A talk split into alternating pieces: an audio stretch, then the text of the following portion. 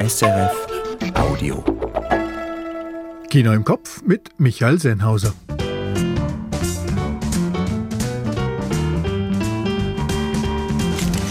George Wirsch ist ziemlich begeistert vom zweiten Teil von Denis Villeneuves Dune-Verfilmung.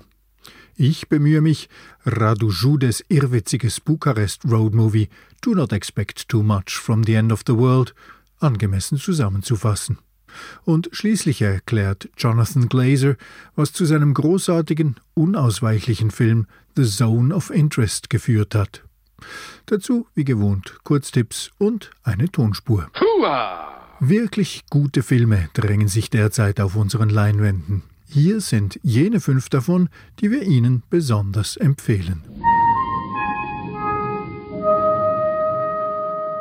The Zone of Interest von Jonathan Glazer. Ohne ihn zu zeigen, vermittelt dieser Spielfilm den Horror des Konzentrationslagers von Auschwitz wie keiner zuvor. Erinnerung schaffen aus Gegenwart. The Zone of Interest von Jonathan Glazer. Mehr dazu gleich vom Meister selbst. Dune Part 2 von Denis Villeneuve. Um düstere Prophezeiungen geht's auch im Teil 2 der barocken Weltraumoper. Aber immerhin zählt jetzt die Gegenwart. Die langwierige Exposition ist vorbei und das Drama kommt in Fahrt. Dune Part 2 von Denis Villeneuve. Auch dazu gleich mehr. La Passion de Dodin Buffon von Tran An Hung. Eine hinreißende Liebeserklärung an die französische Küche, die Kunst des Kochens und die Kunst des gemeinsamen Lebens. La Passion de Dodin Buffon von Tranan Hung. Operation Silence, die Affäre Flückiger von Werner Schweitzer.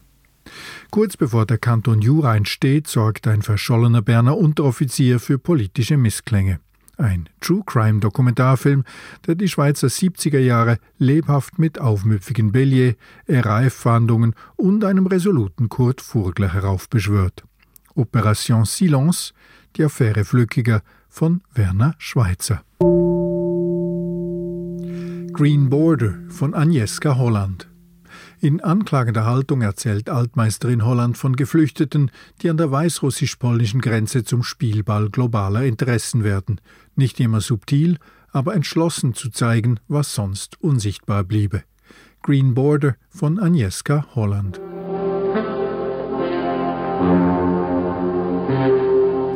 So, bevor wir weiterfahren, gibt es jetzt die wöchentliche Tonspur.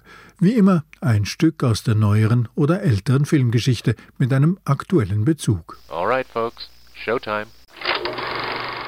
Aus welchem Film stammt die folgende Szene? Fade Rautha. Emperor Shaddam IV. There are guild highliners above us containing many great houses of the Landsrad. Send them back. How dare you speak to me in that. You're speaking. You have some idea of what I could do. Don't try your powers on me. Try looking into that place where you dare not look. You'll find me there staring back at you. You mustn't speak! I remember your Gom Jabbar. Now you'll remember mine. I can kill with a word. And his word shall carry death eternal to those who stand against the righteous. The righteous! There is a Harkonnen among you. Das sollte allein schon aufgrund der gefallenen Namen einigermaßen erkennbar sein. Und wenn Sie dranbleiben an unserer Rolle, wird die Lösung auch schon demnächst erwähnt. Spätestens am Ende von mir für Sie. Gigantische Sandwürmer, außerirdische Adelsgeschlechter und ein halluzinogenes Gewürz namens Spice. Von kaum einem Science-Fiction-Roman wurden weltweit mehr Exemplare verkauft als von Frank Herberts Der Wüstenplanet, heute besser bekannt unter seinem Originaltitel Dune. Vor vier Jahren inszenierte der Kanadier Denis Villeneuve den ersten Teil einer aufwendigen Neuverfilmung und jetzt doppelt er nach mit Teil 2. George Wirsch zu Dune Part 2. Ein einziger Spielfilm würde nicht reichen. Das wusste Denis Villeneuve, als er sich anschickte, das ellenlange Weltraumepos Dune zu verfilmen. Trotzdem, einen Blankoscheck für Fortsetzungen bekam der kanadische Filmregisseur vom Studio vorerst nicht, obwohl er im Science-Fiction-Kino zu den angesagtesten gehört. Grund dafür war damals die Pandemie, die das teure Projekt hätte auflaufen lassen können, aber auch der äußerst schwer umsetzbare Dune-Stoff war vorbelastet. Seit den 70er Jahren bestanden Filmpläne, aber die Ergebnisse versandeten entweder in der Entwicklungsstufe oder fielen beim Publikum durch. Doch diesmal kam es gut. Der erste Dune-Film von Villeneuve überzeugte. Teil 2 der Weltraumoper erhielt grünes Licht und hier ist er nun. Überwältigend schön, visuell atemberaubend und das erstaunt nicht, denn schon Teil 1 hatte das Auge verwöhnt mit ausgefeilten Bildkompositionen, mit einer bräunlich-orangen Farbpalette, mit Raumschiffen, Sandwürmern. Doch der Knackpunkt bei Dune bleibt die ausufernde Handlung. Im Kern ist es zwar ein einfacher Bildungsroman, der Werdegang des Sohnes einer Herzogsdynastie, Paul Atreides, gespielt von Timothée Chalamet. Aber dann wird's kompliziert, nur schon wer da alles auftritt. Die verfeindeten Häuser Atreides und Harkonnen, dann der mächtige Padishah-Imperator, die weisen Bene Gesserit-Schwestern, die Wüstenarmee der Fremen auf dem Planeten Arrakis und, und, und. Zusätzlich verwirrend in Dune, viele Figuren haben Visionen im Drogenrausch oder allgemein düstere Vorahnungen. Auch der junge Held Atreides leidet an Albträumen. It's been a while since you've had one of those nightmares. Tell me, what was it about? It's only fragments. Nur fragmentarisch bekommt Paul Atreides mit, was das Schicksal für ihn bereithält. Er soll zum Propheten des religiösen Fremenstamms heranwachsen, wohl oder übel. Und das Übel überwiegt, wenn er seinen Eingebungen glaubt. Wobei ein Krieger an seiner Seite dann doch meint, hey, Prophet werden, nutzt das doch aus. The prophet, why is that a bad thing? Use it. Because all my visions lead to horror. Es könnte alles zum Horror werden, zum absoluten Krieg. Aber nicht, weil Atreides die Kontrolle verliert, sondern weil er immer mehr davon hat. Und da wird Dune so richtig vielschichtiges Kino, das Kluges zu sagen hat, darüber, wie Religionen funktionieren, aber auch über Kriegsmotive, Macht, Erbschuld, moralische Verpflichtungen. Vor allem aber macht der zweite Teil von Dune vorwärts mit dem Plot, mit den Machtkämpfen auf dem Wüstenplaneten. Die langwierige Einführung der zahlreichen Figuren im ersten Teil, die zahlt sich nun aus und jetzt kommen die Steine ins Rollen. Auch der junge Paul Atreides, im ersten Teil noch ziemlich blass, muss jetzt folgenreiche Entscheidungen treffen. Ob er die Katastrophe so noch abwenden kann? Antwort in ein paar Jahren im dritten Teil von Dune, denn dieser zweite Teil ist so gelungen und erfolgsversprechend, dass seiner Fortsetzung eigentlich nichts mehr im Weg steht. You are not prepared for what is to come.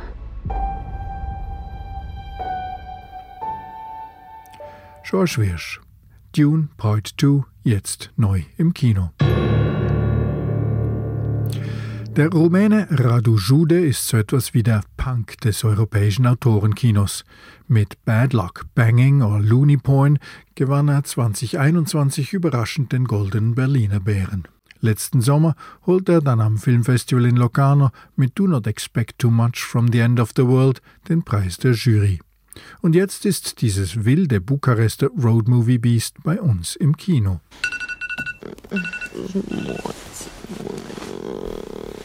Oh. Der Wecker geht und die Filmproduktionsassistentin Angela schält sich stöhnend aus dem Bett. Vor ihr liegt ein weiterer endloser Castingtag.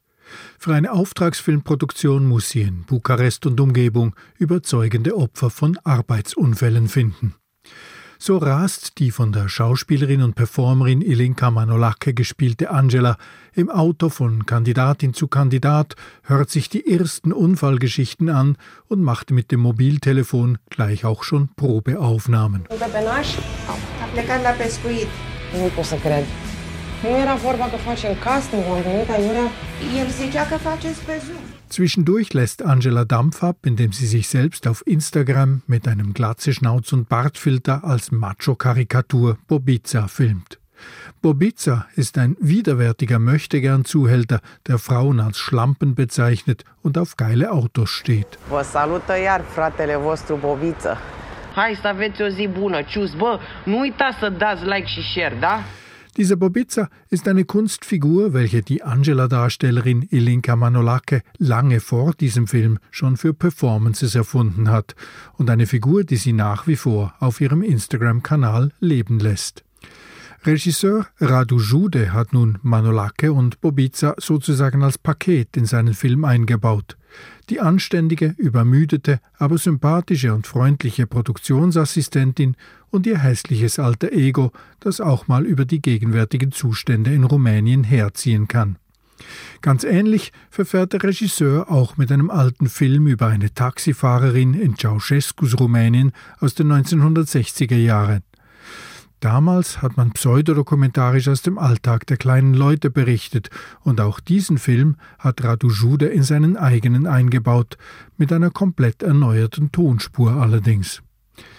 Wir sollen nicht zu viel erwarten vom Ende der Welt, warnt Radu Judes Filmtitel. Damit bezieht er sich auf die Gegenwart, aber auch auf die Vergangenheit. Denn damals, mit dem Ende der Ceausescu-Diktatur 1989, waren in Rumänien die Erwartungen hoch.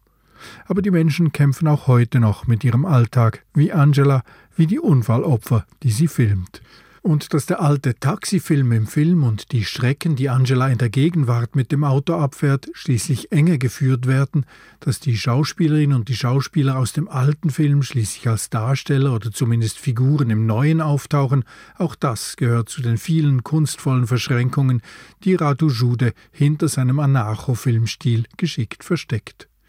Aber wie bei seiner Figur, der Castingfrau Angela, die stets auf der Seite ihrer handverlesenen Unfallopfer ist, liegen auch die Sympathien des Filmemachers Radu Jude bei den kleinen Leuten und ihren Alltagssorgen. Gegen die hilft nur der Humor. Und davon wiederum hat der Film mehr als genug. Bis hin zur Warnung seines Titels Wir sollten nicht zu viel erwarten vom Ende der Welt.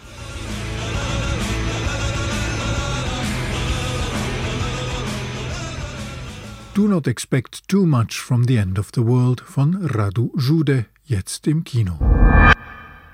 Ohne ihn zu zeigen, vermittelt The Zone of Interest den Horror des Konzentrationslagers von Auschwitz wie noch kein Spielfilm zuvor. Ausgehend vom gleichnamigen Roman von Martin Amis zeigt Jonathan Glazer den Alltag von Lagerkommandant Rudolf Höss und dessen Familie in der Villa mit Garten an der KZ-Außenmauer. Was hinter der Mauer geschieht, ist allenfalls auf der Tonspur präsent. Schreie, Schüsse, Hundegebell. Am Filmfestival von Cannes hat Glazer nach der Uraufführung seines Films vor der versammelten Presse erklärt, warum und mit welchen Mitteln sein Film die Holocaust-Erinnerung für eine nächste Generation wachhalten will. Der Film beginnt in Stille und Dunkelheit. Dann kommt die Tonspur.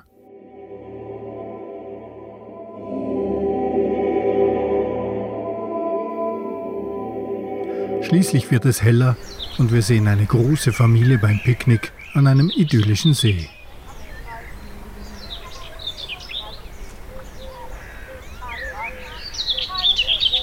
Als es eindunkelt, fahren sie alle zusammen in zwei schwarzen Limousinen zurück zur großen Villa. Hedwig und Rudolf haben für sich und ihre fünf Kinder ein Traumhaus ausgebaut, mit riesigem Garten, einem Schwimmbecken mit Rutschbahn, Gewächshaus und Pferdestall. Die hohe Gartenmauer hinten, die hätten sie mit Reben bepflanzt, erklärt Hedwig ihrer Mutter, die zu Besuch ist, damit man sie später nicht mehr so sehe. Das hier ist die Mauer vom Lager. Ja, ja, das ist die Lagermauer. Also da haben wir auch noch Wein gepflanzt, damit das zuwächst, damit man das nicht mehr so sieht. Diese Mauer ist die Außenwand des Konzentrationslagers von Auschwitz. Rudolf ist Rudolf Höss, der Kommandant des Lagers, verantwortlich für die Vergasung und Verbrennung tausender von Jüdinnen und Juden, ein effizienter Organisator, ein stolzer Ehemann, ein liebevoller Vater. Was hinter der Mauer geschieht, das ist allenfalls auf der Tonspur präsent. Schreie, Schüsse, Hundegebell hin und wieder steigen dicke Rauchfahnen auf. Und einmal holt Höss seine planschenden Kinder blitzartig aus dem Fluss, weil eine dicke Ascheschicht angetrieben kommt.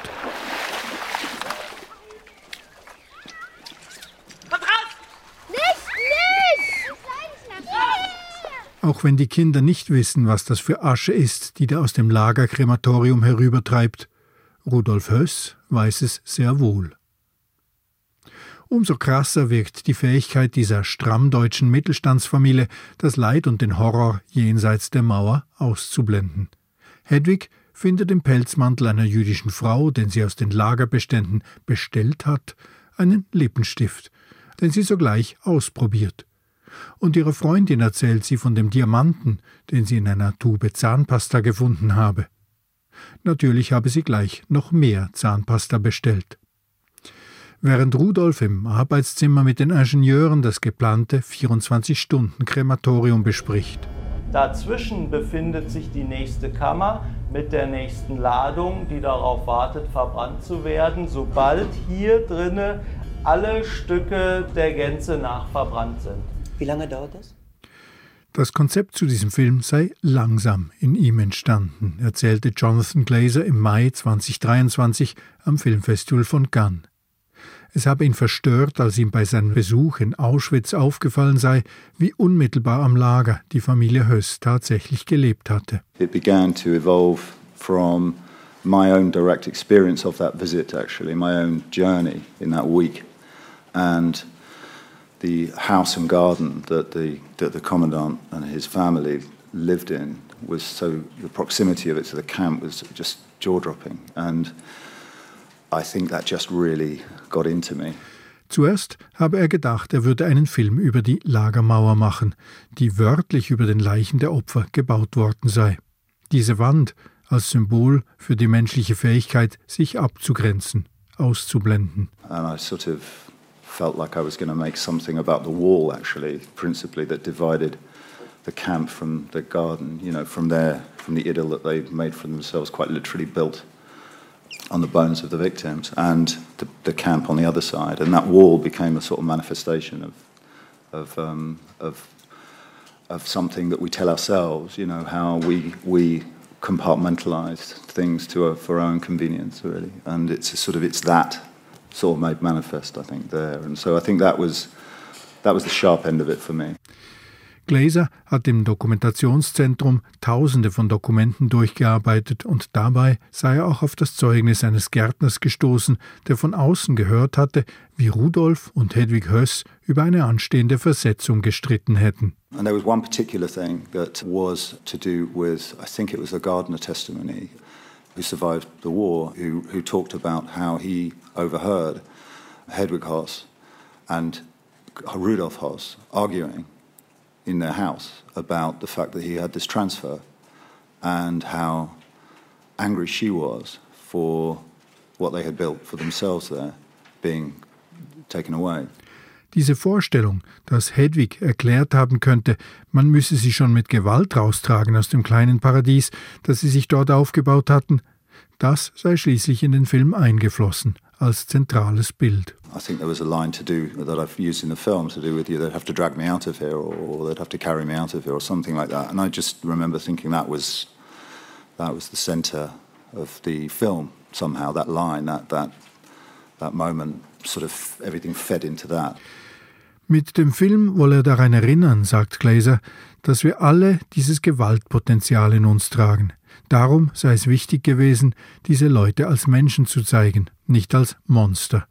Denn das sei ja die große Tragödie des Holocaust, dass Menschen das anderen Menschen angetan hätten. What it's trying to do is to talk to the capacity, the, the capacity within each of us for violence, wherever you're from, and to try and show these these people as people and not as monsters was a very important thing to do.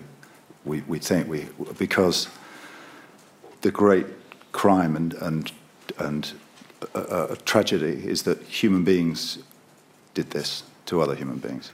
Die Vorstellung, dass wir selbst uns nie so verhalten würden, das sei sehr bequem.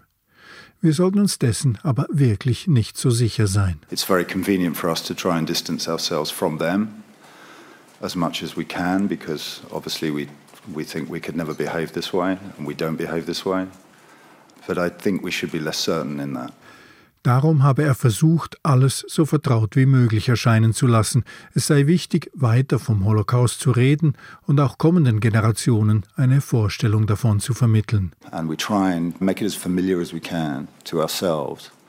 And what we've tried to do with this film is, is try and find a way of showing this in a way that people haven't, perhaps haven't seen it before, the perspective of it.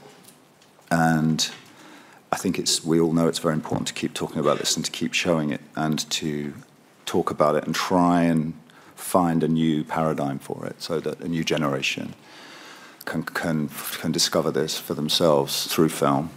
Alles im Film habe sich an der Notwendigkeit orientiert, Gegenwart zu schaffen, keine distanzierten Museumsbilder. We're very much trying to talk to the present tense in this film, which is really everything has had to serve that desire throughout, that, that need. everything, everybody around this table and in the, in the row and who aren't here, uh, all of our great artists and technicians, everything was to serve this idea as, of present tense, not as a museum piece or something in aspect that happened a long time ago that we can read about and, and feel safe from or have a safe distance from. Mit Kameramann Lukas Zahl und Production Designer Chris Oddy habe er lange diskutiert, wie man allem ein neues Aussehen geben könne, dem Haus, der Mauer, dem Lager Nichts sollte älter aussehen als vier oder fünf Jahre. Lucas and Chris and myself had many conversations about how we were going to make this film mint, new. Uh, you know, the house, the garden, the wall, the camp. Nothing older than sort of four or five years old, you know. Aus dem gleichen Grund war auch nie ein Drehteam auf dem Set. Die Kameras wurden fix und versteckt eingerichtet und fernbedient. Die Schauspielerinnen und Schauspieler bewegten sich in Haus und im Garten wie in einer Realität. Szenen drinnen und draußen spielten sich in Echtzeit und gleichzeitig ab. Das alles sollte am Ende so autorenlos wie möglich wirken, sagt Jonathan Glazer. Everything was really to try and make ourselves as absent as possible, almost as authorless as possible. So we were, ne we were never on the set while the filming was happening. It really was Sandra and Christian and whoever else was in the house, our other actors and the children and so on coming and going. Und so wurden die Dreharbeiten auch für Sandra Hüller und Christian Friedl, die das Ehepaar Höss verkörpern, zu einer einzigartigen, furchteinflößenden Erfahrung. Es sei eigentlich gar nicht möglich, diese Hedwig Hess zu spielen, sagt Schauspielerin Sandra Hüller. Also die Verantwortung war mir, und ich glaube, ich kann da auch für Christian sprechen, sehr bewusst, die wir da haben. Und gleichzeitig weiß man, dass man das eigentlich nicht richtig machen kann. Heißt wiederum, man kann es eigentlich auch gar nicht versuchen, es richtig zu machen. Man kann nur versuchen, wirklich da zu sein, ähm, Respekt zu haben, sich einzulassen, zu vertrauen, zu hören. Ähm, und das haben wir, glaube ich, gemacht. Also es gab gar keinen Anspruch meiner Seite, ähm, irgendwas gut zu machen. Das war so außerhalb der Diskussion, auch für uns alle. Ich glaube auch für John und alle anderen Beteiligten, dass es, ähm, also dass es irgendwas mit Ehrgeiz zu tun hätte oder so. Im Gegenteil. Authentizität zu finden sei das Ziel gewesen, erklärte Christian Friedl in Cannes. Nicht zu spielen, sondern eher einfach zu sein. To find authenticity, uh, to act, or what Sandra said, uh, not to act, to be, um, to, to find the truth, believable situations. And I think this was the challenge um, in this project for us um, to find authenticity in the situations. Manchmal habe er sich davor gefürchtet, sich selbst in diesen Situationen zu sehen, nicht Rudolf Höss. Klar hätte er sich immer wieder sagen können, das bin nicht ich, das ist Rudolf Höss. Aber als er den Film in Cannes selbst zum zweiten Mal gesehen habe, habe er bei bestimmten Szenen sagen müssen, das bin ich. Und das mache ihm Angst. And sometimes I'm, I was afraid to see myself in, in the situation, not Rudolph. But I can say, okay, this is Rudolph. But yesterday I watched the movie for the second time and I feel very uncomfortable um, because some of the situations um, I was thinking, okay, that, that was me sometimes and it frightens me. Mit The Zone of Interest hat Jonathan Glazer tatsächlich ein neues Paradigma geschaffen, um den Holocaust in der Erinnerung der Menschheit zu halten. Der Film lebt davon, dass er die Fotos, die Dokumente, die Bilder anderer Filme nicht wiederholt, aber im Publikum abruft. Und damit setzt er Hedwig und Rudolf und alle die anderen Mörder und Mitläufer und Nutznießer in uns selber ab, dort, wo wir unsere Holocaustbilder mehr oder weniger sicher versorgt glaubten. The Zone of Interest ist keine historische Rekonstruktion, keine Erinnerung an etwas, das vor langer Zeit passiert ist. Sie hätten das Gegenteil gesucht, sagt Jonathan Glazer. Das brauche Dringlichkeit, sagt er, das Gefühl des unmittelbaren Erschreckens. It's quite the opposite. It's, it, it needed to be presented with a degree of urgency and alarm. Yeah, that's what we've tried to do. Das gegenwärtigste Grauen im Kino ist dasjenige, das nicht zu sehen ist. Als Zuschauerin oder Zuschauer muss mich Glazers Film gar nicht zwingen, mir vorzustellen, was jenseits der Mauer passiert. Ich kann gar nicht anders. The Zone of Interest von Jonathan Glazer, jetzt im Kino. Und damit fehlt nur noch die Auflösung der Tonspur, die Sie wahrscheinlich schon zuordnen konnten. Die Szene ist eine der letzten in David Lynchs Dune-Verfilmung von 1984. Der von Kyle MacLachlan gespielte Paul Atreides ist bei den Fremen in der Wüste zum messianischen Paul Muad'Dib gereift und konfrontiert nun die Harkonnen, demonstriert seine Kräfte als Kwisatz Haderach und tötet schließlich im Messerkampf den von Musiker Sting gespielten niederträchtigen Harkonnen Fade Rauta. Fade Rautha. Emperor Shaddam IV. There are guild highliners above us containing many great houses of the Landsrad. Send them back. How dare you speak to me in that. You're speaking. You have some idea of what I could do.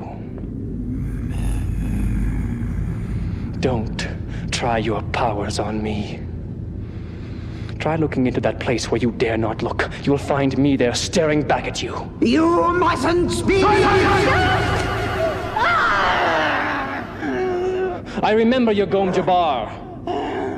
Now you'll remember mine. I can kill with a word. And his word shall carry death eternal to those who stand against the righteous. The righteous! There is a Harkonnen among you. Rückblickend hat David Lynchs gefloppte und vielgeschmähte Dune-Verfilmung von 1984 durchaus ihre Verdienste. Beim Wiedersehen verblüfft etwa, wie stilbildend das ganze Production Design dann doch geworden ist. Und natürlich verdankt auch Danny Villeneuves mehrteilige Neuverfilmung den Visionen von David Lynch einiges. Das war Kino im Kopf. Ich bin Michael Sennhauser. Die fünf Unverpassbaren der Woche, die finden Sie auch jeden Donnerstag schriftlich auf sennhausersfilmblog.ch. Und Kino im Kopf gibt's wieder in einer Woche. Danke und auf Wiederhören.